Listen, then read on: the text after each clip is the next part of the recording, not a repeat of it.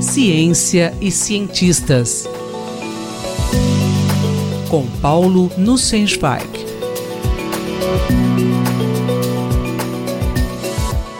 Professor, as condições ambientais podem influenciar a diversidade na ciência? Caro Júlio, caras e caros ouvintes. Em várias colunas anteriores, tratamos de questões de gênero na ciência e da importância de valorizar a diversidade no meio acadêmico. Será que condições ambientais influenciam essa questão? No último dia 22 de maio, Veronique Greenwood publicou um artigo no New York Times intitulado A Batalha do Termostato: Salas geladas podem reduzir a produtividade das mulheres. Todos conhecemos lendas urbanas segundo as quais o conforto térmico para mulheres implica em temperaturas razoavelmente mais elevadas do que para homens. Ou, em outras palavras, que as mulheres devem sempre levar malhas para os seus locais de trabalho, onde muitas vezes aparelhos de ar-condicionado são ajustados para gelar os ambientes. Mas será que a temperatura do local de trabalho influencia no desempenho cognitivo das pessoas? Estudos anteriores indicavam que não havia efeito mensurável. Pois no dia 22 de maio foi publicado um estudo em PLOS ONE em que os dados são apresentados de forma separada por gênero.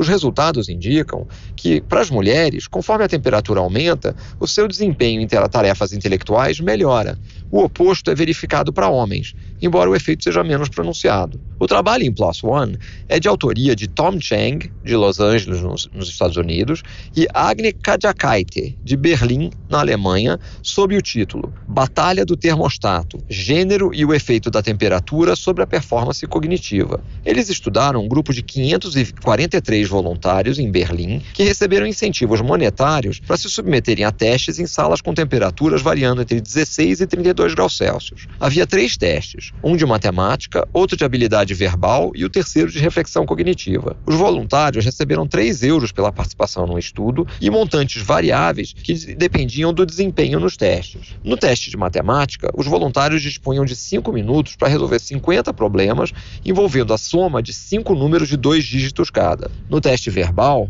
deveriam produzir palavras em alemão num prazo de 5 minutos, usando as letras A, D, E, H, I, N, S, R, T, U. Quanto mais palavras formavam, com maior número de letras cada, maior a recompensa. Finalmente, o teste cognitivo também durava 5 minutos, em que os voluntários deveriam responder a três questões em que tipicamente a resposta, resposta intuitiva é incorreta. Por exemplo, um bastão e uma bola custam 1,10 euro.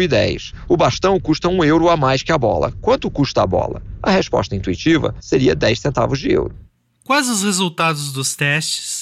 Quando a totalidade dos voluntários é analisada, não há influência mensurável da temperatura ambiente nos resultados. Mas quando separados por gênero, os resultados mostram claramente que o desempenho nos testes de matemática e verbal apresenta comportamentos invertidos para homens e mulheres. Os homens apresentam uma ligeira queda na performance em função do aumento de temperatura, enquanto as mulheres apresentam uma melhora significativa. Em matemática, a melhora de performance chega a 27% entre os extremos de temperatura. Um aumento de temperatura temperatura de 1 grau Celsius pode corresponder a uma melhora de desempenho feminino de quase 2%. A melhora nesse desempenho é correlacionada com o maior número de questões que as mulheres buscaram responder em temperaturas mais elevadas, obtendo assim maior quantidade de acertos. Conforme Olga Kazan escreveu em The Atlantic em 22 de maio, um bom termo de comparação é a diferença de desempenho de concluintes de ensino médio nos Estados Unidos nos testes de matemática padronizados do SAT, 4% entre homens e mulheres. É precipitado atribuir essa diferença à temperatura das salas de exame, mas seguramente o tema merece mais investigações. Nos testes de reflexão cognitiva, não houve variação de desempenho com a temperatura, nem para homens nem para mulheres. Isso surpreendeu os autores do trabalho, dadas as relações que existem entre a reflexão cognitiva e a violência e a relação que existe entre violência e temperatura, bem documentada segundo eles.